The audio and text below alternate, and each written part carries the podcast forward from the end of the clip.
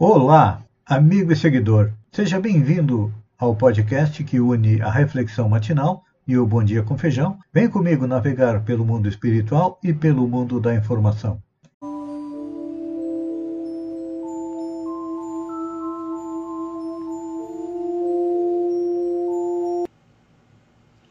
Olá, amigo e seguidor.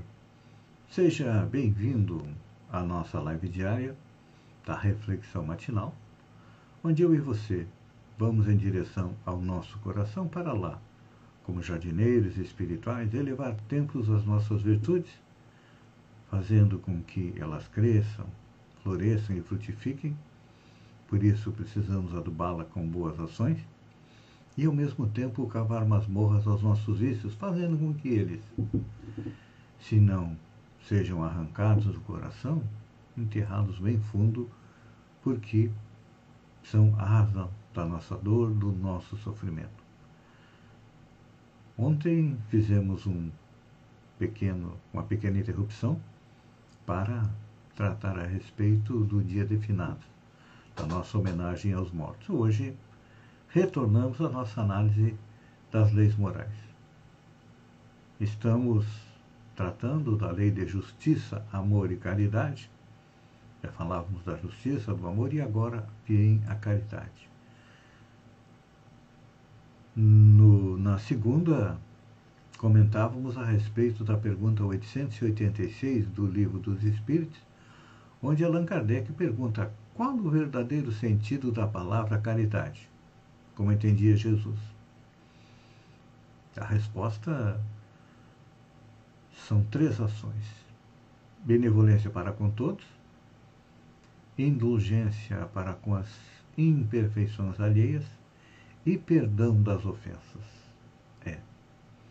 E Kardec coloca que amor e caridade são complemento da lei da justiça, porque amar ao próximo é fazer-lhe tudo o que é possível que desejaríamos nos fosse feito.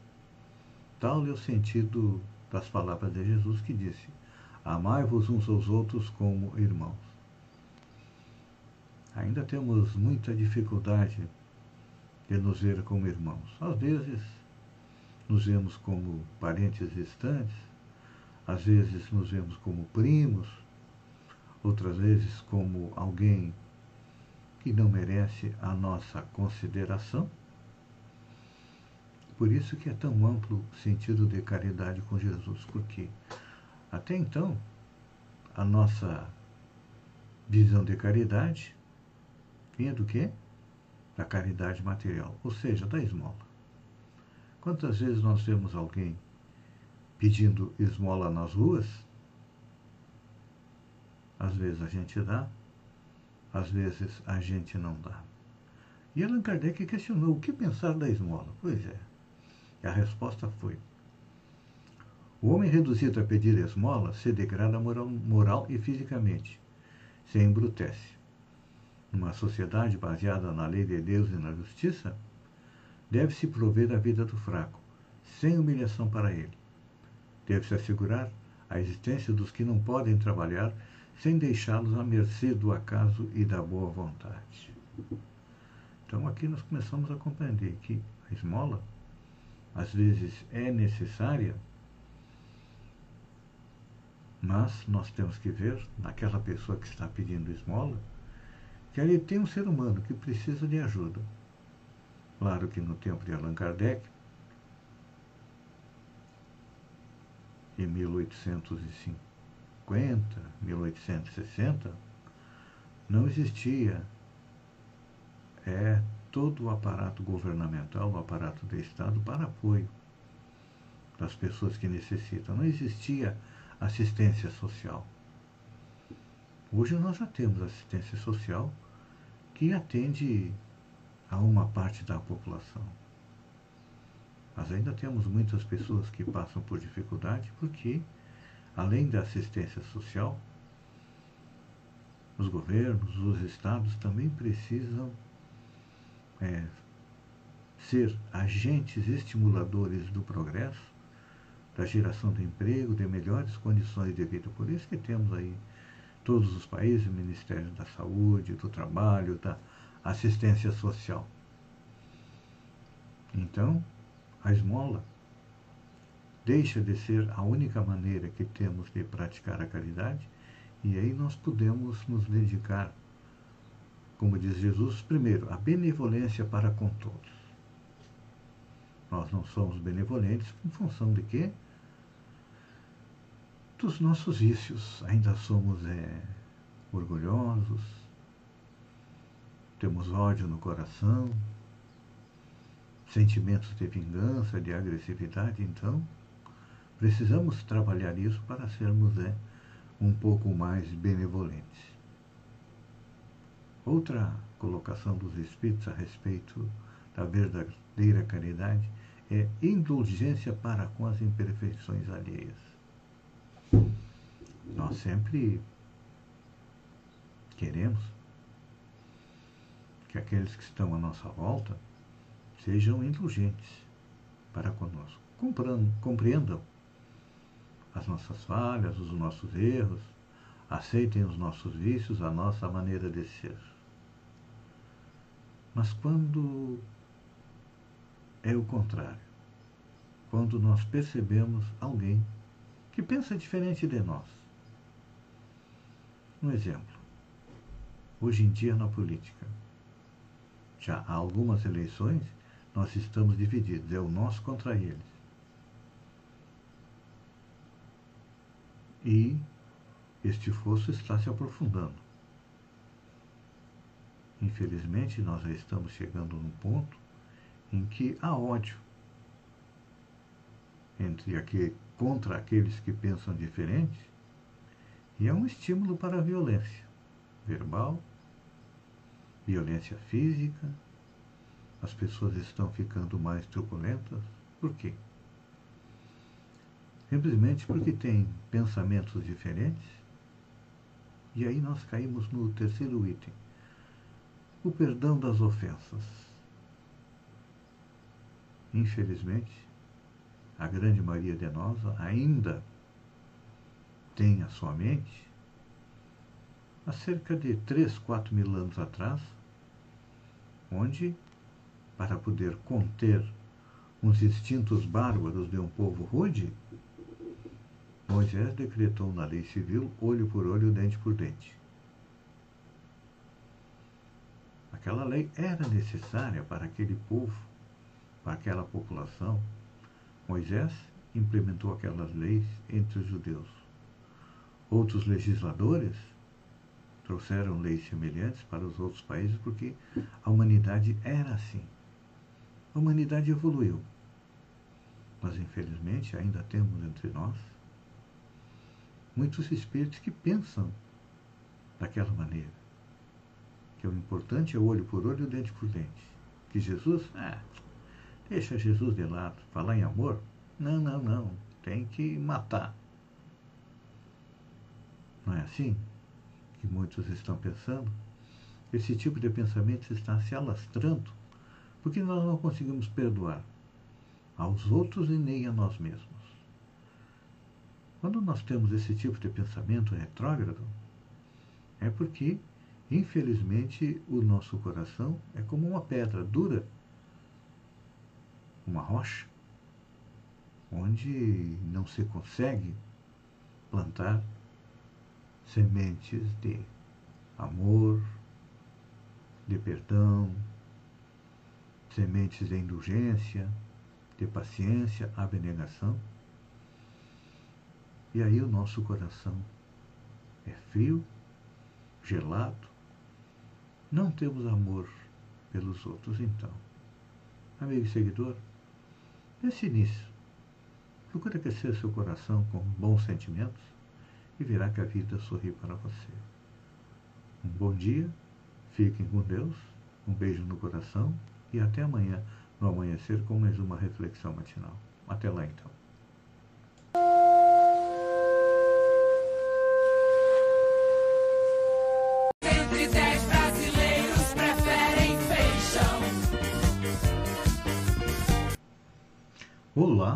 Amigo e seguidor. Seja bem-vindo à nossa live do Bom Dia com Feijão, onde eu convido você, vem comigo, vem navegar pelo mundo da informação, com as notícias da região, Santa Catarina, do Brasil e também é, do mundo. Começamos com a região. Ex-prefeito Henrique Maciel. O ex-prefeito de Praia Grande, agora diretor da Santur, vem acompanhando e se ciceroneando o Conselho Estadual de Turismo, que realiza visitas aos municípios da AMESC. O Conselho está conhecendo a potencialidade da região para no futuro elaborar roteiros integrados. Se unirmos isso à criação do Geoparque, o turismo da nossa região vai dar um salto extremamente grande. Sombrio 2024. O PP já está se articulando para uma grande frente tentando voltar à prefeitura na próxima eleição municipal. Seu líder, o vereador Peri, esteve reunido com democratas, que têm duas lideranças que podem compor, como o presidente da Câmara, o vereador Jean Albino, e o empresário Tex Silvério. O PP aposta que, após três mandatos do MDB, a população vai votar por uma mudança. No outro lado, a prefeita Gislaine Cunha aposta numa aliança com o PRTB. Olha, é a vez das mulheres na OAB de Santa Catarina e também na OAB de Sombrio. Este é o ano das mulheres concorrerem às eleições da OAB. Na OAB estadual, duas dos quatro candidatos são mulheres, Vivian Degan e Cláudia Silvia Prudêncio. Em Sombrio, como é chapa única, a presidente será Mônica Costa Caldeira, que terá mais duas mulheres na chapa. Na Secretaria-Geral, adjunta Aline Alexandre Cabral e tesoureira Karina Vidor Macedo Gonçalves. Câmara de Sara quer proibir exibição de round 6 no município. Os vereadores de Sara, cidade que fica ali ao lado de Criciúma, aprovaram o envio de uma solicitação para a Netflix pedindo a retirada da série sul-coreana Round 6 do catálogo disponível para clientes do município. A proposta do vereador, do vereador Edson Freitas, do MDB, foi aprovada em votação na Câmara e enviada para a empresa responsável pela plataforma de streaming no dia 20 de outubro. O conteúdo da série, segundo os vereadores, contém é, violência explícita, tortura psicológica, suicídio, tráfico de órgãos e cenas de sexo, utilizando-se de brincadeiras simples de criança, como batatinha frita, um, dois, três, cabo de guerra, é, bolinha de gude, para assassinar a sangue frio as pessoas que não atingem o objetivo final, diz o documento aprovado pelos vereadores. O texto também destaca que os recordes de audiência alcançados pela série e grande repercussão nas redes sociais fazem o conteúdo chegar ao público que está abaixo da classificação mínima de 16 anos. O site oficial da Câmara confirma o envio do documento, mas não informa se a Netflix respondeu ao pedido aprovado pelos vereadores. Santa Catarina tem 45 mil pessoas com a segunda dose contra a Covid. 45 não, desculpem. 465 mil pessoas com a segunda dose contra a Covid atrasada. É. São 465.431 pessoas que tomaram a primeira dose contra a Covid-19, mas não retornaram para receber a segunda. A Vigilância em Saúde do Estado alertou que apenas uma dose não oferece a proteção adequada contra a doença. Os números desta terça-feira, dia 2, são do Sistema de Informações do Programa Nacional de Imunização. Há pessoas com atraso na vacinação referente a três fabricantes oferecidos no estado. 181.010 pessoas precisam receber a segunda dose da AstraZeneca. 143.842 estão com a segunda dose da Pfizer atrasada. E 140.579 pessoas precisam tomar a segunda dose do Coronavac. Então, gente, vamos tomar a nossa vacina, porque, olha, diminuiu a vacinação com as duas doses para aquela que tem que tomar duas, ou uma dose para aquela que é dose única, diminuem muito a contaminação e as mortes. Estão na base de 300 por dia. Só que o que, que acontece? Tem um ditado que diz, quando a gente vê a barba dos outros arder, coloca a nossa de, de molho. É que na Europa está se percebendo que já está havendo um aumento da pandemia do coronavírus, porque devido à baixa vacinação e as pessoas estão aí desrespeitando os protocolos de saúde. Então vamos ser inteligentes, vamos cumprir direitinho. Quem é Chai Suruí? Indígena e única brasileira que discursou na COP26. É, indígena e a única brasileira a discursar na abertura oficial da Conferência da Cúpula do Clima, Chai Suruí, passou a ser o nome internacional desde a segunda-feira, dia 1 Isso porque, diante de todo mundo, a jovem expôs o avanço da mudança climática na Amazônia. Nascida nos povos Suruí, em Rondônia,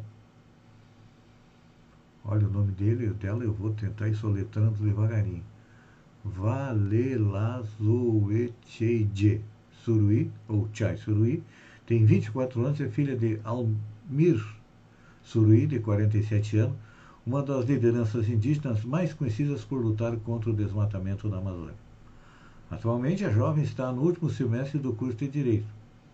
Antes mesmo da formação, ela já trabalha na parte jurídica da Associação de Defesa Etnoambiental, Canindé, entidade que defende a causa indígena em Rondônia. Chay foi a primeira do povo suruí a cursar Direito na Universidade Federal de Rondônia. Chay também é fundadora do movimento Juventude Indígena em Rondônia. À frente do grupo indigenista, Chay se liderou atos pedindo a saída do presidente Jair Bolsonaro e também denunciou o avanço da agropecuária sobre a terra indígena Uru e Uau Uau em Rondônia. Olha, ainda bem que nós temos alguém consciente, com conhecimento, uma pessoa centrada para nos representar. Ainda bem que foi esta Índia, a Chai Surui, que nos representou na abertura da COP26. Já pensou? Nas bobagens, nas barbaridades que iria dizer o nosso presidente? Ele está, em vez de participar da COP26 e ter uma boa participação na reunião que teve do G20, ele está fazendo parte da caravana da vergonha, porque onde vai é, lá na Itália, lá na Europa, há manifestações contra ele e ele continua é, utilizando lá a mesma estratégia daqui, batendo e agredindo na imprensa e nas pessoas. Cada povo tem o governo que merece. Olha só, falando nisso, até a visita do presidente no, no cemitério para homenagear os pracinhas foi vexame porque ele foi no cemitério com um cara da ultradireita, daqueles que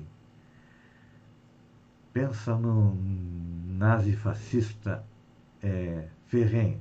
Pois é. E cada um também tem as companhias é, que merece. Olha só, vamos trocar para notícia boa. Papa Francisco faz apelo por fim da fabricação de armas. Durante a celebração da missa de finados, nesta terça-feira, em Roma, o Papa Francisco voltou a condenar a fabricação de armas de fogo. No cemitério militar francês, ele pediu o fim da fabricação e relembrou as vítimas das guerras. Esses túmulos são uma mensagem de paz. Parem, irmãos e irmãs. Parem de fabricar armas. Parem, esses túmulos gritam pela paz. E nós, lutamos suficientemente para que não existam guerras, para que não existam economias de países que fiquem mais fortes com a indústria de armas. Realmente, olha, eu concordo com o Papa. Até penso que os países, quando têm alguma divergência, não vão mandar seus exércitos, vamos acabar com ou vamos utilizar os exércitos para construção, e quando tem uma diferença, ah, eu queria guerra, um presidente contra o outro, um rei contra o outro, e ponto final. Quem ganhou, ganhou. Aí eu acho que acabavam com as guerras. Amigo e seguidor, desculpem a brincadeira, mas as palavras do Papa são sérias. Eu agradeço a você por ter estado comigo durante esses minutos. Fiquem com Deus e até amanhã.